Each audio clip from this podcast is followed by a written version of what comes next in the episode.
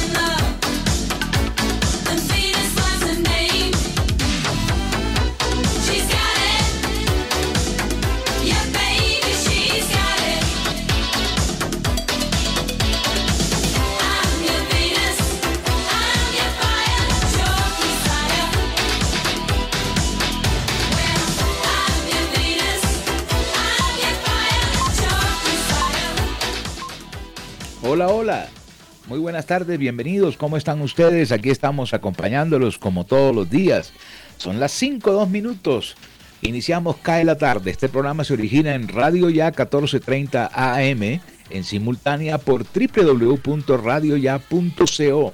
También retransmite Universal Estéreo en www.universalestereo.co y laconsentidaestereo.com. Hoy es miércoles 4 de agosto de 2021. Miremos fechas importantes, las llamadas efemérides, para comenzar el programa en el día de hoy.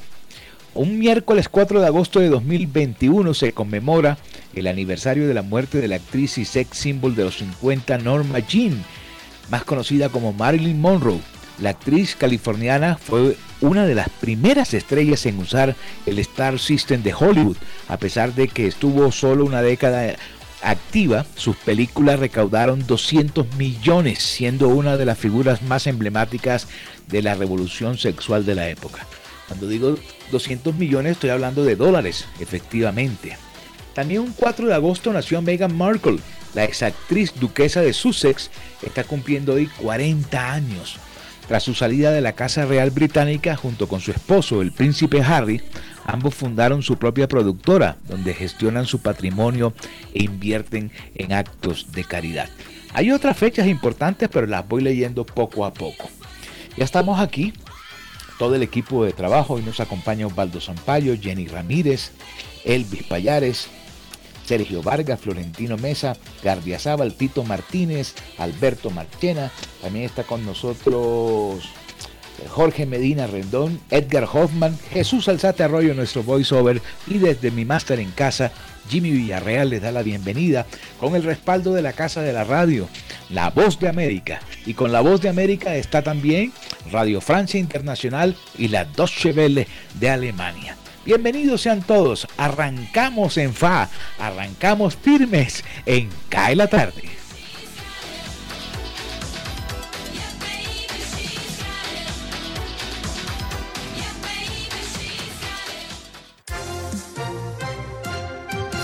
Elvis Payares Matute.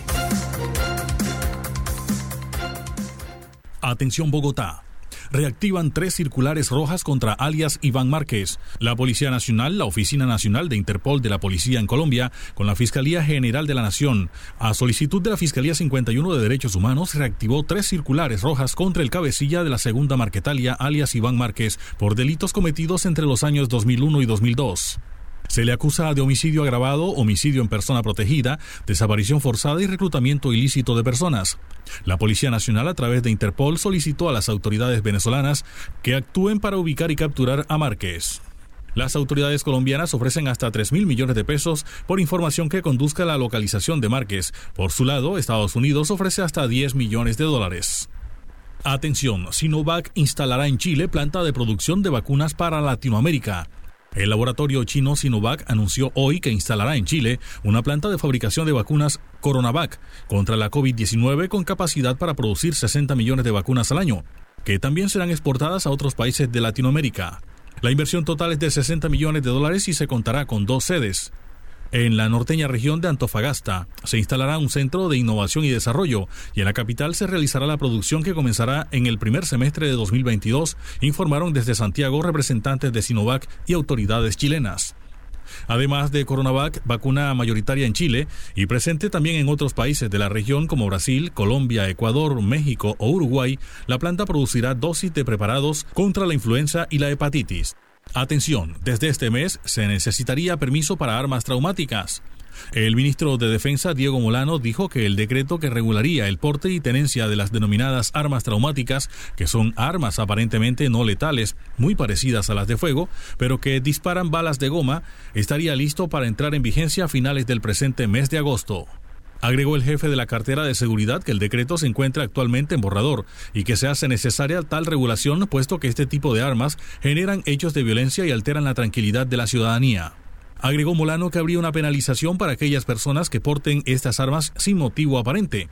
En la página web del Ministerio de Defensa ya fue publicado el proyecto de decreto que señala que portar armas traumáticas y de fogueo sin el correspondiente permiso de porte implicaría, en caso de que la norma sea expedida, que se incluirían estas armas en el artículo 365 del Código Penal colombiano que reza que el que sin permiso de autoridad competente importe trafique, fabrique, transporte, almacene, distribuya, venda, suministre, repare, porte o tenga en un lugar armas de fuego de defensa personal, sus partes esenciales, accesorios esenciales o municiones, incurrirá en prisión de 9 a 12 años. Bogotá. La Secretaría de Salud de Bogotá informó hoy que se confirmaron cuatro casos de personas contagiadas con la variante Delta de la COVID-19 en la capital del país. La entidad indicó que en el marco del trabajo realizado por la Red Nacional de Vigilancia Genómica, liderada por el Instituto Nacional de Salud, la Unidad de Vigilancia Genómica del Laboratorio de Salud Pública de Bogotá y el Laboratorio GenCor de la Universidad de los Andes, se han analizado aproximadamente 300 muestras de COVID-19 por secuenciación durante el mes de julio. Afirmó en este sentido la Secretaría que cada uno de los casos está siendo seguido conforme a los protocolos epidemiológicos Asimismo, sus muestras fueron colectadas la segunda y la tercera semana de julio. Todos los casos presentaron síntomas y todos estuvieron en debido aislamiento, y ningún caso requirió atención hospitalaria y actualmente todos se encuentran recuperados. Bogotá. El viceministro de Salud, Luis Alexander Moscoso, hizo un contundente llamado a la población de 50 años y más que aún no se ha vacunado a revisar la evidencia científica con la que se cuenta a la fecha, no creer en mitos y tomar una decisión de vida que es vacunarse contra el COVID-19, pues estos grupos de edad tienen hasta 600 veces más riesgo de tener una enfermedad severa y desenlaces no adecuados, afirmó. Asimismo, expresó la preocupación que hay en la cartera de salud por esta situación Alrededor de 2 millones de personas entre 50 y 59 años no se han vacunado y un millón de personas mayores de 60 años que también tienen disponible el biológico no han accedido a él. En estudio reciente en la Florida, Estados Unidos, el 97% de las personas que han sido hospitalizadas o han perdido la vida tuvieron la vacuna disponible y no hicieron uso de ella. De acuerdo con el monitoreo permanente que realiza el Ministerio a través de los distintos medios o canales de información, hay personas que no han optado por acceder a la vacuna por mitos alrededor de las mismas. Cae la tarde, cae la tarde, cae la tarde. Radio Francia Internacional. Noticias del Mundo.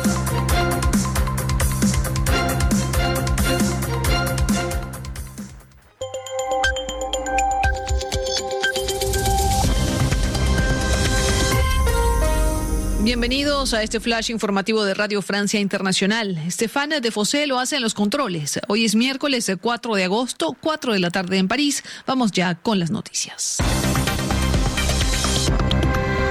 Andreina Flores.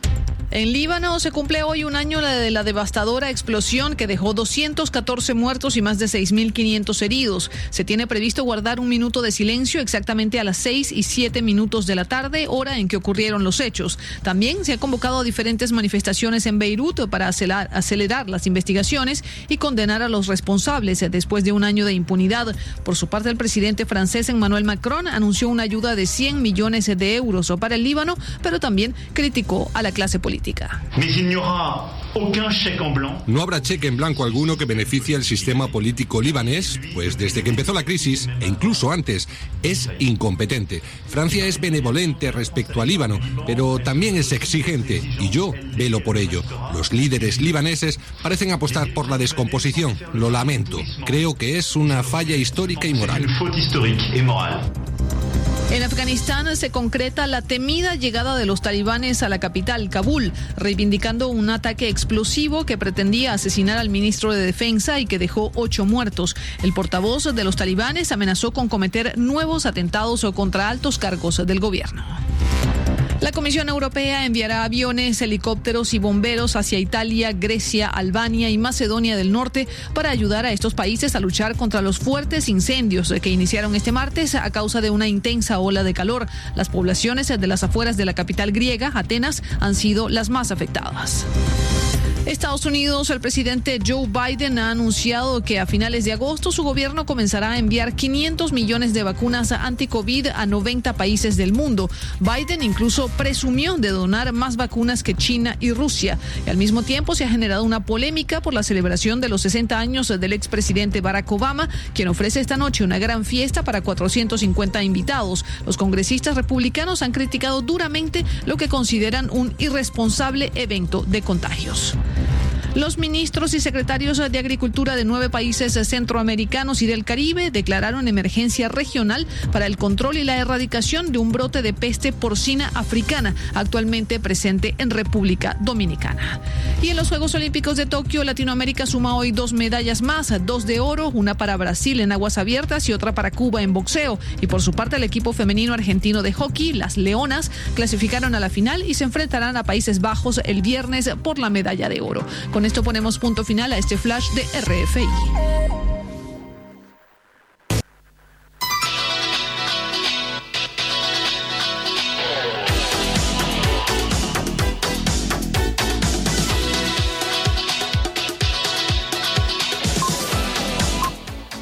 La agrupación Bananarama interpretando Venus, un cover sensacional a esta hora de la tarde, 5-12 minutos. Veamos otras fechas importantes de un 4 de agosto. En 1933 el gobierno británico mete a prisión al líder indio Mohandas Gandhi por su llamamiento a la desobediencia civil. En el año de 1937 en Venezuela se funda la Guardia Nacional, similar al modelo de la Guardia Civil Española. En el año de 1958 España ingresa al Banco Mundial y al Fondo Monetario Internacional. En el año de 1992, un día como hoy, Nelson Mandela organiza una huelga general contra el gobierno racista sudafricano. En el año de 1993 finaliza la guerra civil de Tanzania después de unos tres años. Miremos otras fechas importantes. En el 2007 la sonda espacial Fénix es lanzada al espacio con destino al planeta Marte. En el 2018 el presidente Nicolás Maduro es víctima de un atentado durante un acto de conmemoración de los 81 años Guardia Nacional en la Avenida Bolívar en Caracas. Vamos con la frase del día. Más adelante miramos quién nació y quién murió un día como hoy. La felicidad no ocurre por casualidad, sino por elección. Frase de Jim Rohn. La felicidad no ocurre por casualidad, sino por elección y voy a colocar el tema del día. El caso del, deportista Yubergen Martínez y el japonés Ryomei Tanaka.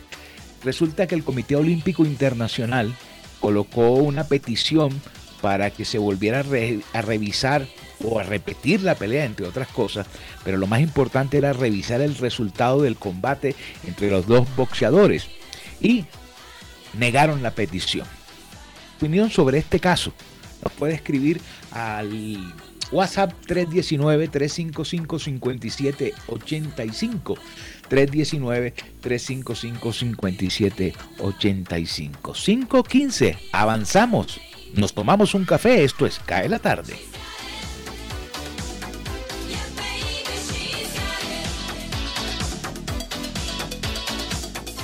Cae la tarde. Cae la tarde. Cae la tarde. Osvaldo Zampayo y Jenny Ramírez con los personajes.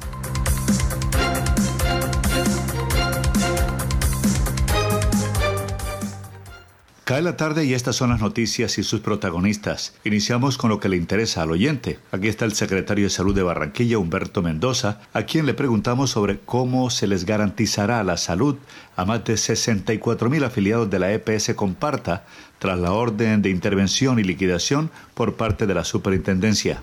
Sobre todo quienes tienen enfermedades traumáticas. Bueno, a todos los oyentes que están afiliados a Comparta, que para nosotros en Barranquilla son un poco más de 64 mil afiliados, garantizarles que todos los que se encuentran en hospitalización están recibiendo y continuando sus tratamientos, que los que están en ambulatorio, en tratamientos ambulatorios, los están recibiendo, que emitimos unas circulares y emitimos unas instrucciones a todas las EPS y a las IPS las primeras para estar pendiente a recibir y activar la continuidad de los tratamientos y a las IPS para no poner barreras en la atención.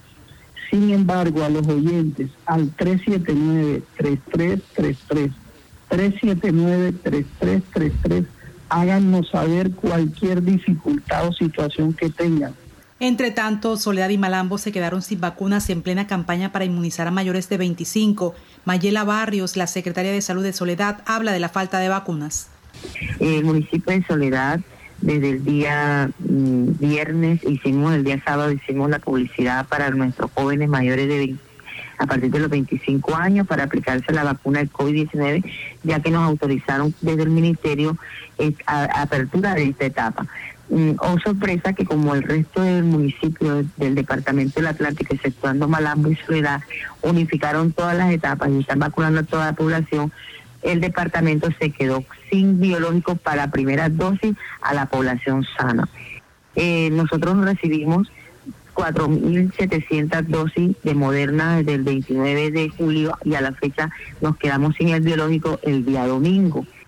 En cada tarde está con nosotros el secretario general de la Gobernación del Atlántico, Raúl Lacutir.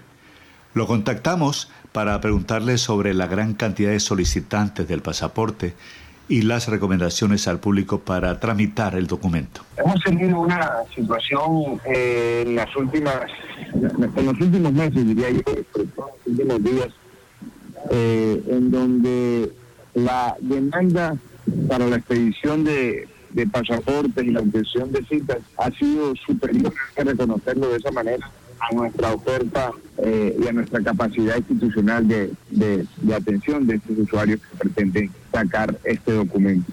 Eh, yo debo ofrecer las excusas públicas a la ciudadanía eh, por las situaciones que se presentaron sobre todo el día lunes.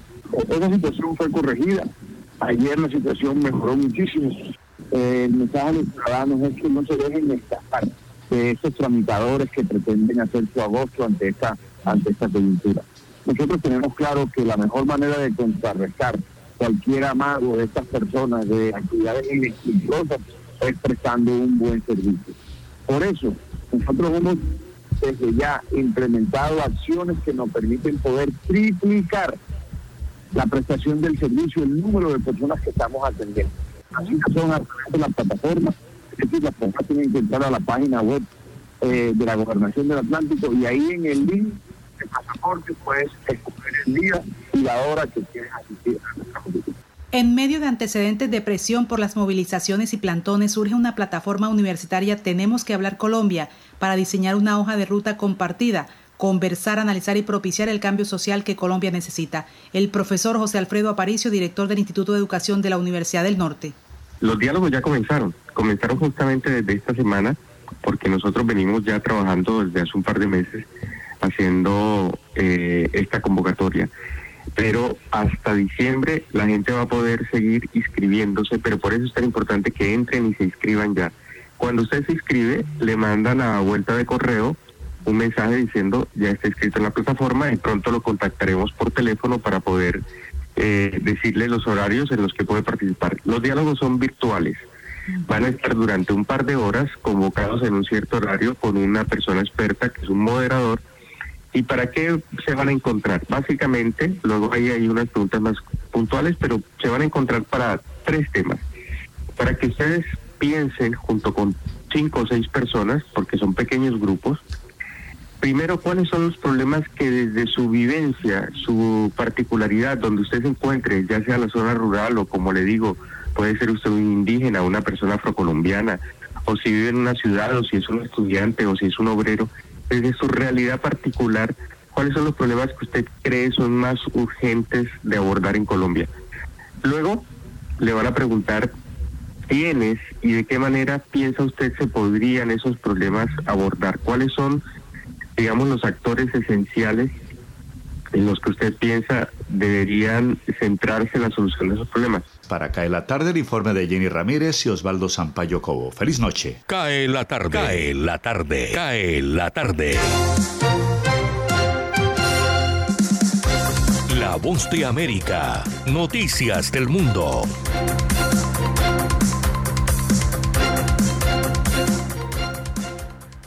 Tres semanas después de las protestas masivas del 11 de julio en Cuba, el Senado de Estados Unidos aprobó el martes una resolución bicameral de condena al gobierno de Miguel Díaz Canel por la manera en que puso fin a las manifestaciones y en apoyo a quienes se alzaron con gritos de libertad. Se trata de una condena al gobierno de la isla por su violencia despiadada contra miles de cubanos que han salido a las calles para exigir pacíficamente democracia y el respeto de sus derechos más fundamentales. La resolución fue presentada por el senador de origen cubano Bob Menéndez, demócrata por Nueva Jersey, quien recibió el apoyo unánime del Senado. La iniciativa contó con la negativa inicial del senador republicano por Florida, Rick Scott, quien finalmente se unió a la resolución. En otras informaciones, aumentan las empresas en Estados Unidos que exigen vacunarse a sus empleados. Mientras tanto, en Nueva York, los que quieran visitar bares y restaurantes u otros negocios en interiores tendrán que mostrar prueba de vacunación.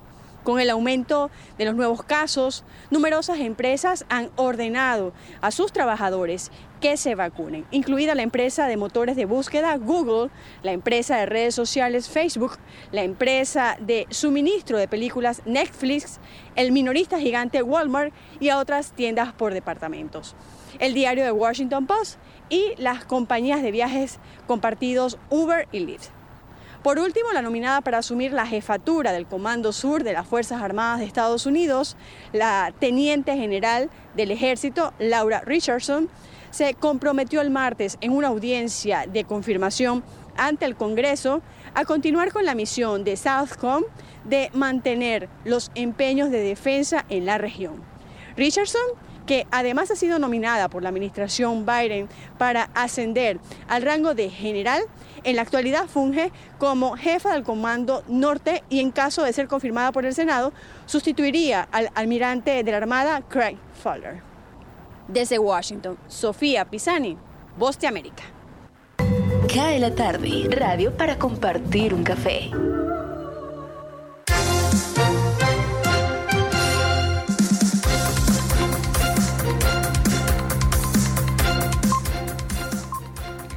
5 de la tarde, 23 minutos.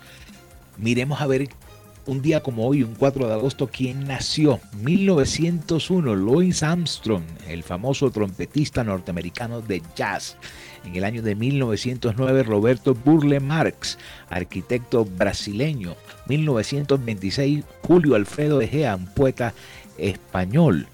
1961, eh, Barack Obama, abogado y estadista norteamericano, presidente de los Estados Unidos entre 2009 y 2017. 1969, Max Cavalera, músico brasileño. 1972, Eva Amaral, cantante española de la banda Amaral, muy reconocida, eh, por cierto. Miremos a ver ¿quién murió un día como hoy? En 1925, Charles W. Clark, un barítono norteamericano. 1930, eh, Siegfried Wagner, compositor alemán, hijo de Richard Wagner.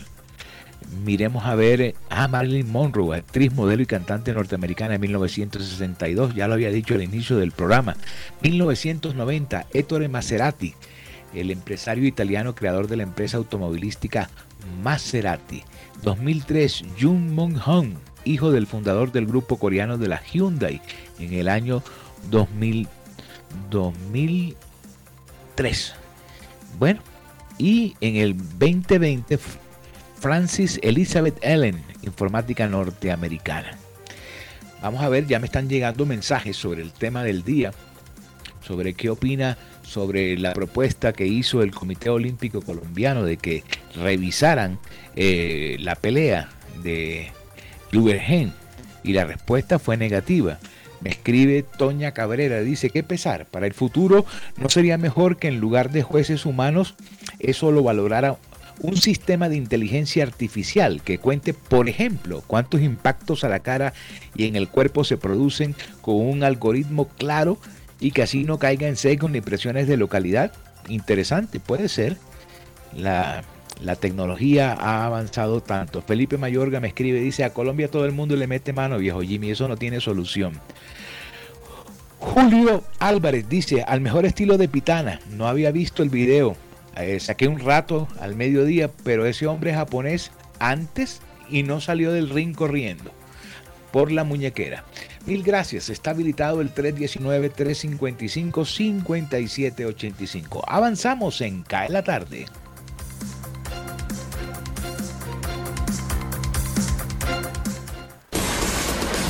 Deportes en acción.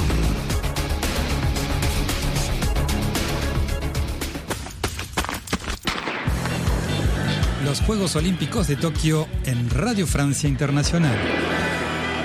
Y en esta jornada ya tenemos eh, excelentes eh, noticias eh, para América Latina, dos medallas de oro, una para Brasil en aguas abiertas y otra para Cuba en boxeo. Y nuestro experto en deportes ya está en nuestros estudios, Carlos Pizarro, con todos los detalles. Carlos, bienvenido. Buenos días, Andreina. la delegación latinoamericana que ha recolectado, como tú bien dices, hasta el momento dos medallas, las dos de oro, en la que llevamos de este último miércoles de competencia olímpica. La primera de ellas fue la más tempranera de todas con la disputa de la prueba femenina de natación en aguas abiertas en distancia de 10 kilómetros, donde la brasileña Ana Marcela Cuña se subía al primer cajón del podium, en la que es sin duda una de las pruebas de más resistencia en estas Olimpiadas. La otra medalla dorada del día fue para la región, la que ofrecía Cuba en una de sus disciplinas destacadas, el boxeo.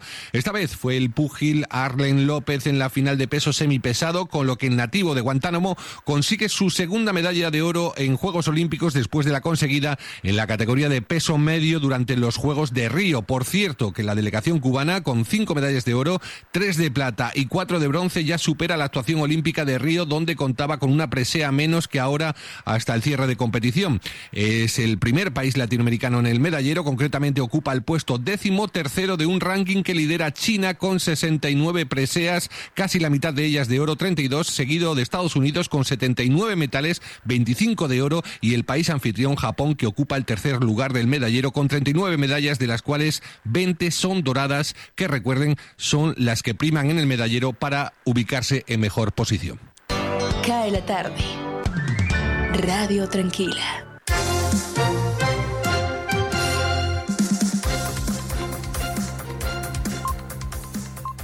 5 de la tarde, 28 minutos. La temperatura de esta hora en Barranquilla.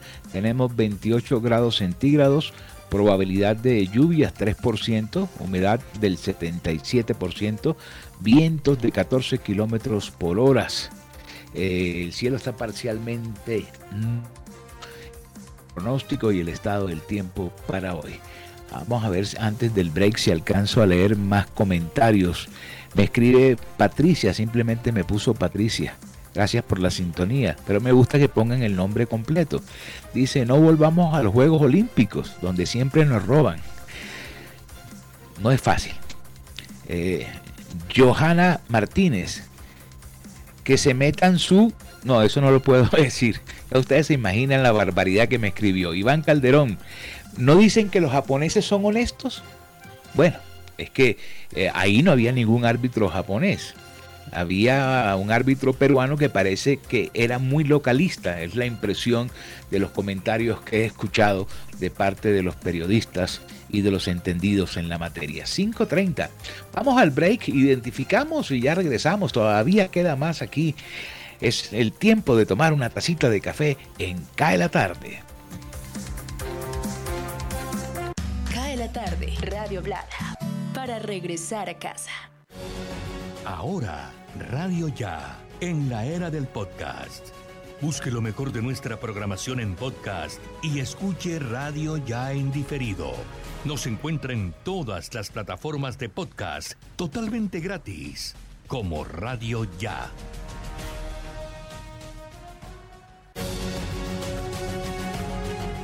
www.radioya.com es la radio digital de tu generación.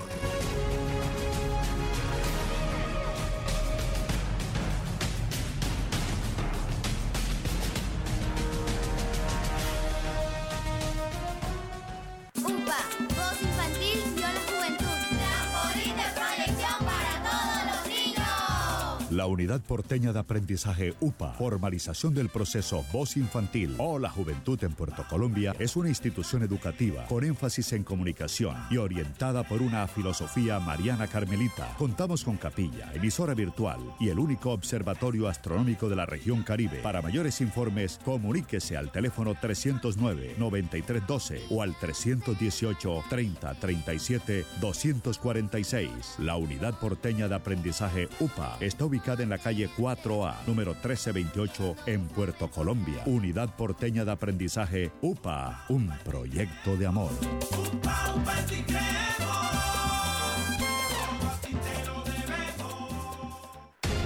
Noticias Ya es información, análisis, opinión en Barranquilla y el Caribe. Sintonízate en los 94.1 FM de Uniautónoma Estéreo y los 14.30 AM de Radio Ya. Noticias Ya, con la dirección de Jenny Ramírez y Osvaldo Sampaio Cobo. Escúchanos desde las 4 y 45 hasta las 9 de la mañana. Llegó la tienda express, el más espectacular programa de fidelidad para tenderos y consumidor final. La tienda express, módulo de mercadeo y radio promocional multimarcas que se comunica con los tenderos a través de la radio y visita las tiendas sembrando su producto. La tienda express, 20 años diseñando estrategias exitosas con las mejores marcas del país. La tienda express, mayores informes al 315 545 3545. Cae la tarde. Radio Tranquila.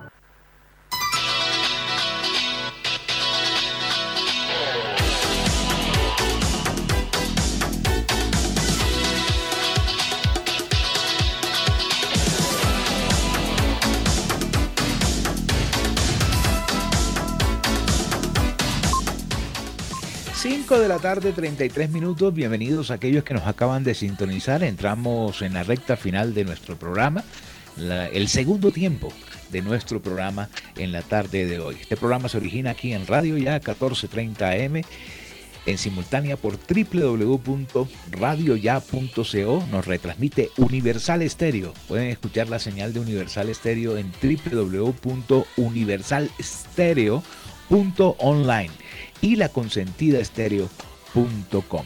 Ya salió el informe del Ministerio de Salud sobre las cifras del COVID. Vamos a dar las nacionales y más adelante organizo aquí el cuadro de Excel y las locales.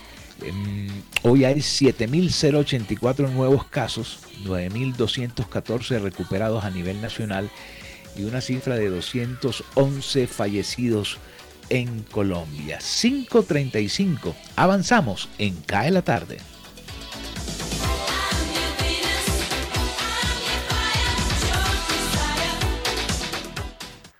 Indicadores económicos. Les saluda Tito Martínez Ortiz. Los jóvenes mineros se convierten en los embajadores del sector y promotores de la minería bien hecha en Colombia. Con el propósito de lograr la desmitificación del sector, la Agencia Nacional de la Minería desarrolla la estrategia Jóvenes Mineros, una iniciativa que le brinda a los jóvenes en las regiones un espacio de aprendizaje participación y diálogo para que con sus ideas aporten en la construcción de una actividad minera con todas las de la ley.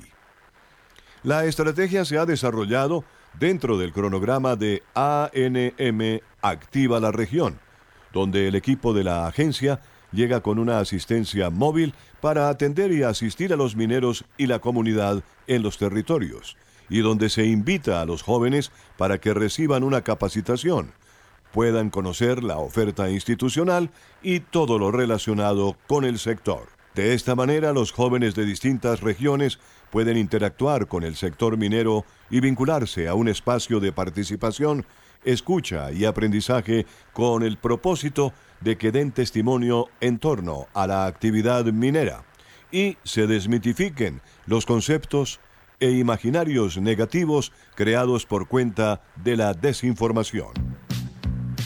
Descarga gratis el aplicativo móvil Universal Estéreo. Ya está disponible para Android y te acompañaremos a donde vayas.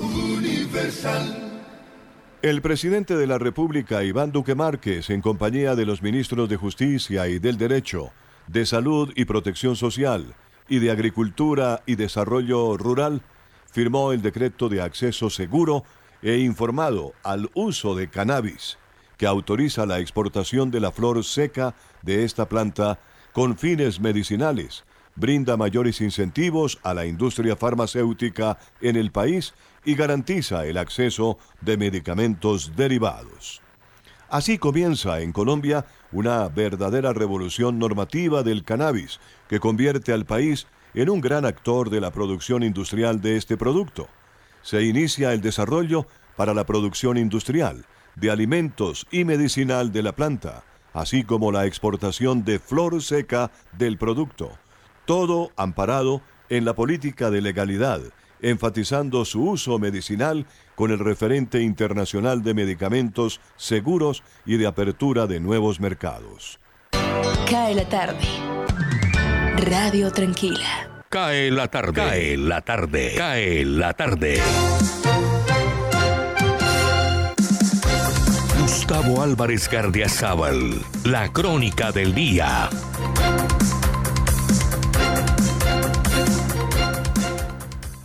Durante 76 años he vivido en este país y nunca he dejado de sentirme orgulloso de él.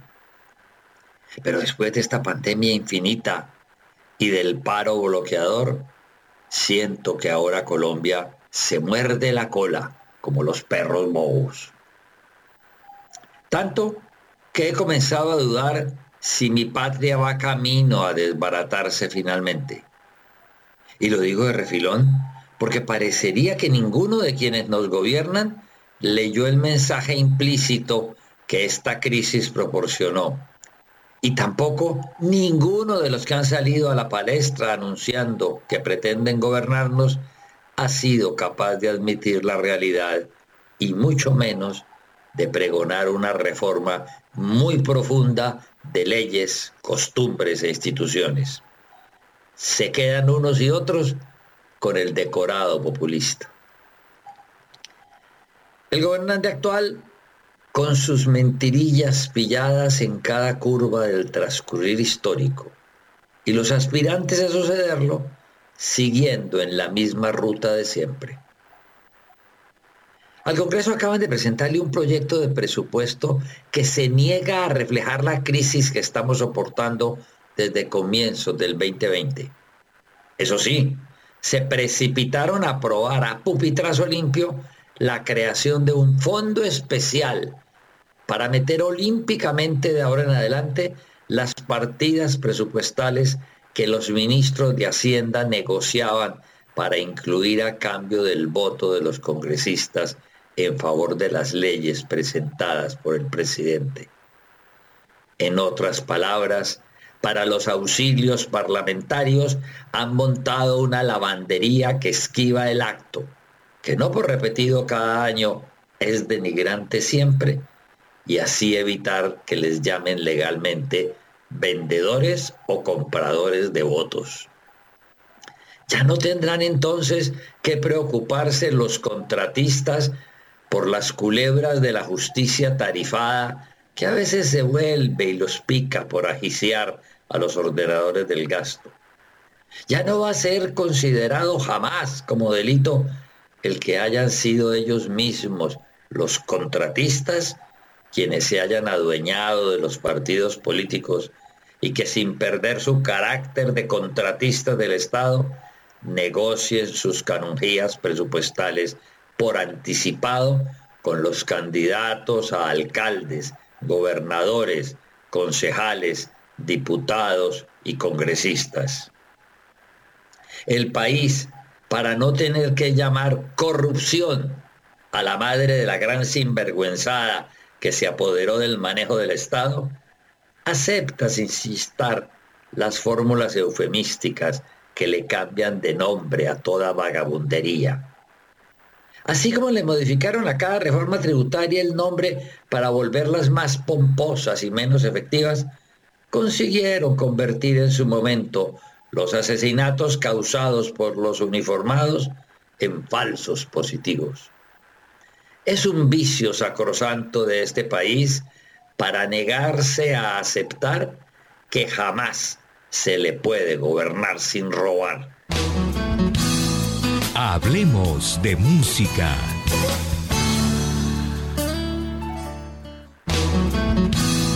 Hablemos de música.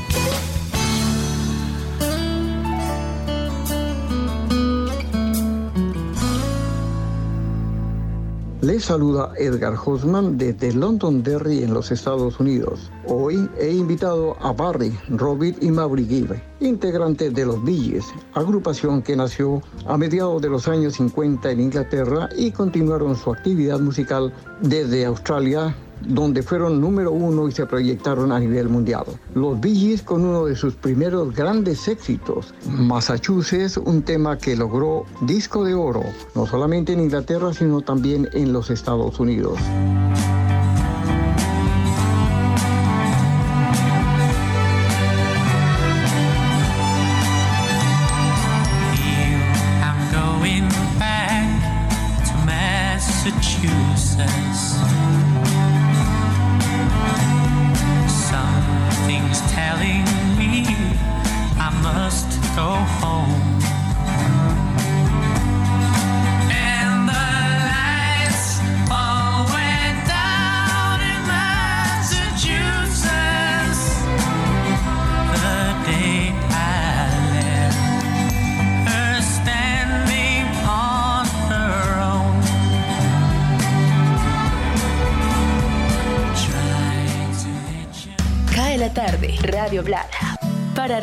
A casa.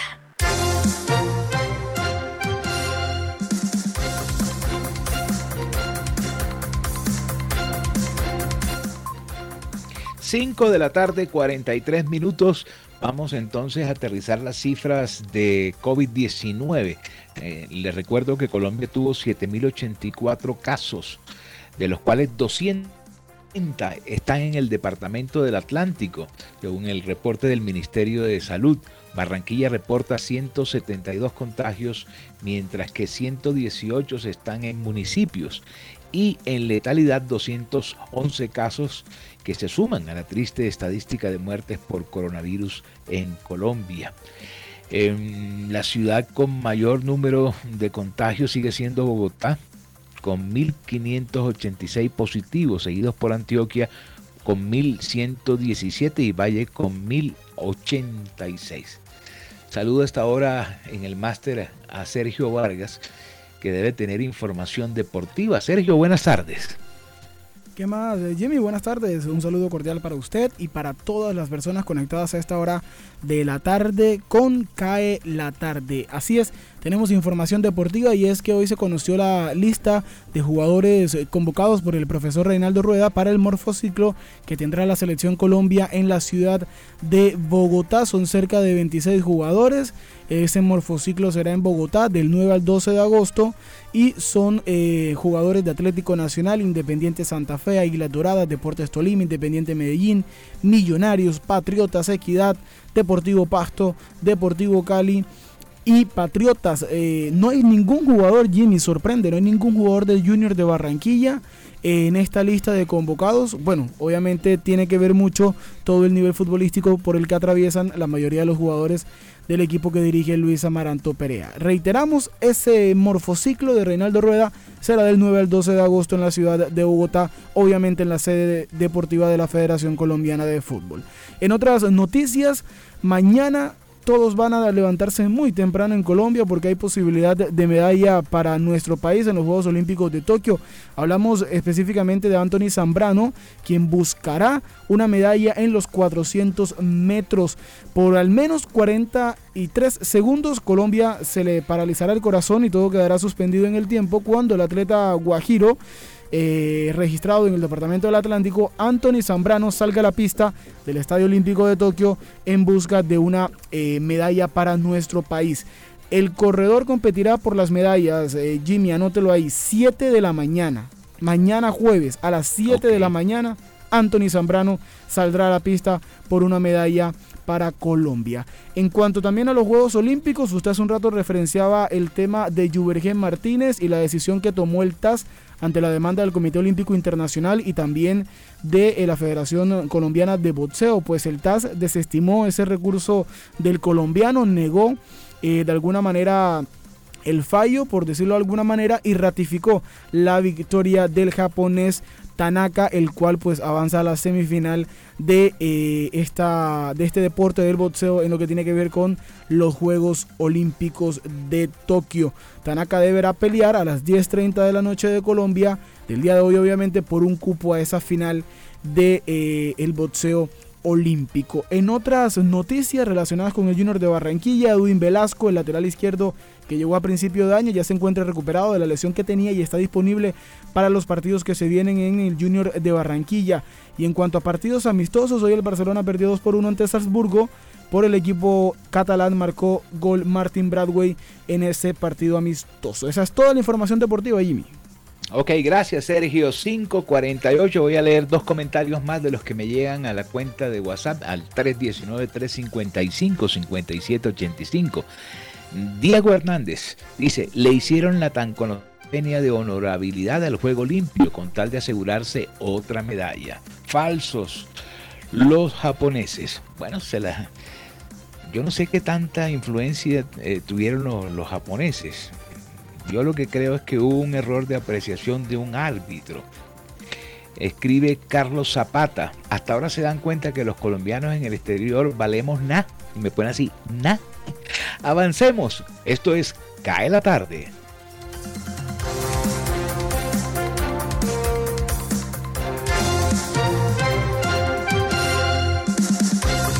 Cae la tarde, cae la tarde, cae la tarde. Señal internacional, Deutsche Welle, desde Alemania.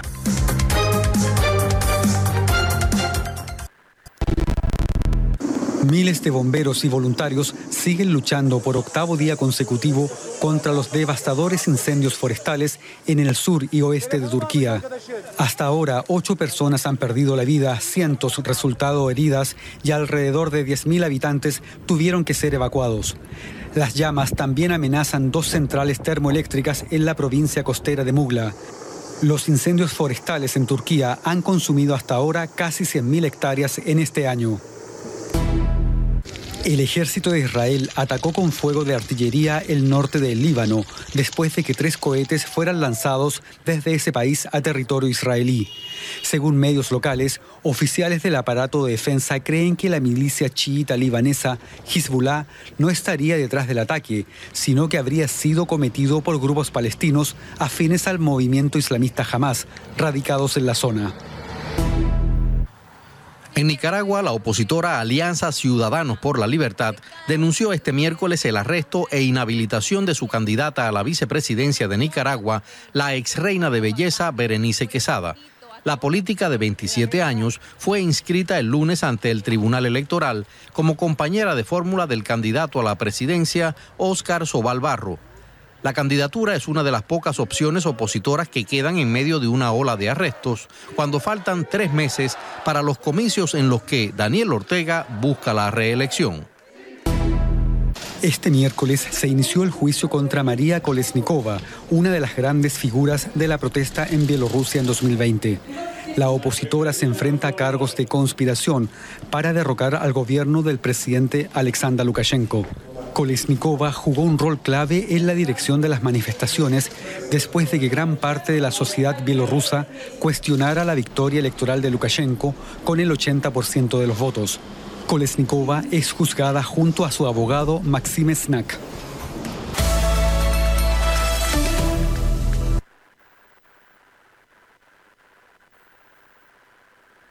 Alberto Marchena. Flashback, flashback, flashback, flashback.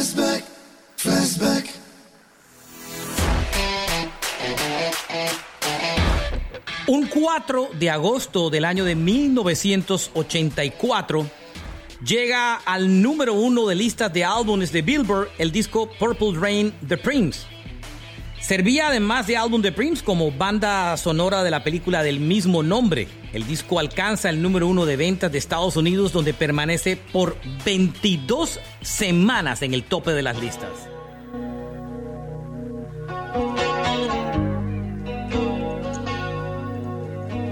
La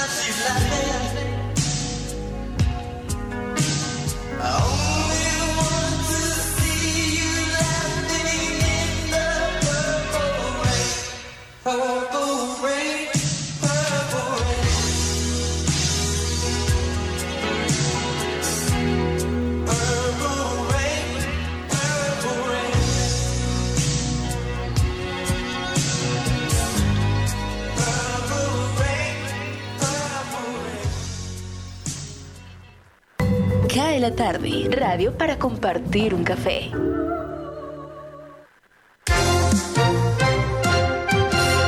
Jorge Medina Rendón y la gran noticia.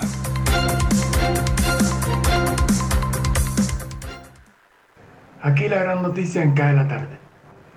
Con la consigna de posicionar a Colombia como líder en producción de aguacate Hass en el mercado internacional, la vicepresidenta y canciller Marta Lucía Ramírez participó en Palmira en el lanzamiento de la marca Managro Fresh, compañía que encabeza las exportaciones de este producto a Europa, Arabia Saudí, Japón, Emiratos Árabes, Hong Kong, Singapur, Argentina y Estados Unidos. Hay que destacar que esta es una importante inversión israelí en nuestro país. Y a propósito de ella, la vicepresidenta ha dicho que Colombia puede convertirse en el primer productor de aguacate as en el mundo. Asimismo, la vicepresidenta y canciller destacó que el gobierno ha fortalecido e impulsado a, a gran escala toda la cadena productiva de este producto que hoy es uno de los referentes de Colombia en el mundo. Actualmente, de acuerdo con cifras del Ministerio de Agricultura, alrededor de 65 mil personas se ven involucradas de forma directa e indirecta en los diferentes eslabones de la cadena productiva del aguacate. Se calcula que en el país existen alrededor de 19 mil 200 productores en cerca de 51.702 unidades productivas, que tienen como principal actividad económica este cultivo. Además, en los últimos años, la producción de aguacate creció en el país un 34%, como efecto combinado entre el aumento en el área cosechada 29% y el rendimiento del 5%. Para acá de la tarde, Jorge Medina Rendón con la gran noticia. Cae la tarde.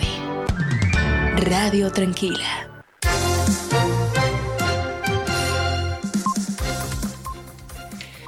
5 de la tarde, 54 minutos. Más opiniones sobre el tema del día, el 319-355-5785. Andrés González dice: Nos debemos retirar de los Olímpicos y deja una carcajada. Bueno, eh, Alejandro Rueda dice: Mínimo la JEP Colombia brindaron asesoría para tapar el rojo. Avancemos que nos va a coger el tiempo. Llega Florentino Mesa en cadena de noticias.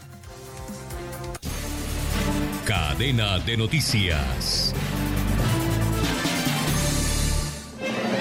Bienvenidos, Florentino Mesa les presenta la vuelta al mundo en 120 segundos. Nueva York se convirtió en la primera gran ciudad de Estados Unidos en anunciar que exigirá constancias de vacunación anti-COVID para entrar a restaurantes, teatros y gimnasios, sumándose a una creciente lista de gobiernos que empiezan a aplicar firmeza contra quienes se niegan a vacunarse. Moscú aprobó la producción de la segunda dosis de la vacuna Sputnik 5 contra el COVID-19 en Argentina tras un control de calidad exitoso de pruebas elaboradas por un laboratorio del país sudamericano que requiere con urgencia completar la inmunización de su población. El Departamento de Defensa de Estados Unidos confirmó que un policía del Pentágono perdió la vida en un tiroteo ocurrido en cercanías de esa instalación, del que no se han precisado mayores detalles. Los 18 exmilitares colombianos capturados en Haití como sospechosos del asesinato del presidente Jovenel Moïse requieren asistencia médica y jurídica urgente indicó la Defensoría del Pueblo de Colombia, entidad estatal encargada de velar por los derechos humanos. El presidente de Brasil, Jair Bolsonaro, ignoró la fecha límite de la Corte Electoral del país para que presentara pruebas de sus acusaciones hechas durante años de que el sistema electoral es vulnerable al fraude. El ultraconservador Ebrahim Raisi fue investido como nuevo presidente de Irán con la misión de levantar una economía hundida por las sanciones estadounidenses y la pandemia y de relanzar las negociaciones para salvar el acuerdo internacional sobre su programa nuclear. El director de una ONG que ayuda a los opositores al régimen bielorruso apareció ahorcado en Ucrania, según la policía a cargo de la investigación, al tiempo que la organización del activista denunció un crimen orquestado por Minsk. Al menos ocho personas murieron y 20 resultaron heridas en un ataque en un barrio acomodado de la capital afgana dirigido contra el ministro de Defensa en funciones. El Papa Francisco reanudó su rutina de audiencias semanales con el público general un mes después de una cirugía intestinal. Durante su aparición recordó el aniversario de la devastadora explosión del puerto de Beirut y expresó su deseo de visitar Líbano algún día. Esta fue la vuelta al mundo en 120 segundos. Cae la tarde, Radio Blada, para regresar a casa. Noticias del espectáculo. Tony Bennett y Lady Gaga publicaron una versión del clásico de Cole Porter I Get a Kick Out of You de su próximo álbum colaborativo Love for Sale que saldrá en octubre. Love for Sale será la última grabación de estudio de Tony Bennett. En febrero, su familia anunció que el crooner sufre de Alzheimer. En 2014, Lady Gaga y Tony Bennett hicieron Chick to Chick, un álbum con estándares estadounidenses escritos por varios autores. Love for Sale, sin embargo, incluirá exclusivamente melodías del catálogo de Porter. El 3 de agosto, Gaga y Bennett realizaron el primero de dos conciertos en el Radio City Music Hall de Nueva York. La segunda presentación tendrá lugar el jueves 5 de agosto. El 27 de agosto en el Wolf Trap, cerca de esta capital, se exhibirá el cuarto episodio de la saga de Star Wars con la Orquesta Sinfónica Nacional tocando en vivo. The Phantom Menace Star Wars A New Hope incluye a Carrie Fisher como la princesa Leia, Mark Hamill como Luke Skywalker, Alec Guinness como el Jedi Obi-Wan Kenobi, Harrison Ford como Han Solo. Y ahora nos vamos a 1998. Google Dolls pasan 18 semanas en el número uno de la cartelera Hot 100 Airplay Only con el tema Iris, Iris. La cartelera Airplay Only se publicó de 1984 a 1998 para mostrar cuáles canciones estaban recibiendo la mayor cantidad de reproducción en las radios de Estados Unidos. Los temas en esa cartelera no estaban disponibles como sencillos comerciales, lo que los hacía inelegibles para la lista 100 calientes. Iris fue escrita para la película City of Angels protagonizada por Nick Cage y Meg Ryan. El sencillo también llegó a la cima de la lista adulto Top 40 y la cartelera de pistas de rock alternativo de la revista Billboard. 1974, Barry White llega al primer lugar de las 100 calientes y de la cartelera Rhythm and Blues con Can't Get Enough of Your Love. Babe. Barry White falleció en 2003 a los 58 años 1986. Peter Cetera lleva Glory of Love al primer lugar de la Hot 100 y de la cartelera adulto contemporáneo. Fue el debut en solitario de Peter Cetera luego de años como cantante principal y miembro de la banda Chicago. Glory of Love es el tema principal de la película Karate Kid Parte 2 protagonizada por Ralph Macchio. El sencillo fue coescrito por Peter Cetera y David Foster y en 1900 96, Los del Río llevan Macarena Bayside Boys Mix al número uno de las 100 calientes, donde estuvieron 14 semanas consecutivas.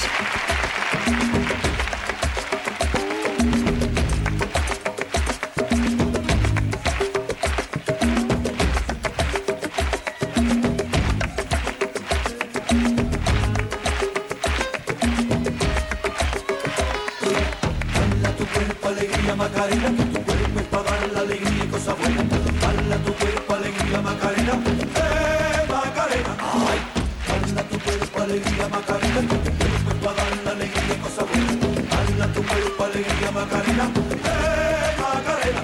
Ay, Macarena tiene un novio que se llama, que se llama de apellido Vitorino. En la jura de bandera del muchacho, se la dio con dos amigos. Ay, Macarena tiene un novio que se llama se llama de apellido Vitorino, que es la jura de bandera del muchacho. Se la dio con dos amigos. Ay, dale a tu cuerpo alegría Macarena, para dar la alegría y cosas buenas. Dale a tu cuerpo alegría Macarena, eh Macarena. Ay, dale a tu cuerpo alegría Macarena, tu cuerpo es para dar la alegría y cosas buenas. Dale a tu cuerpo alegría Macarena, eh Macarena. Ay, Macarena, Macarena, Macarena, eh, te gustan los veranos de Marbella.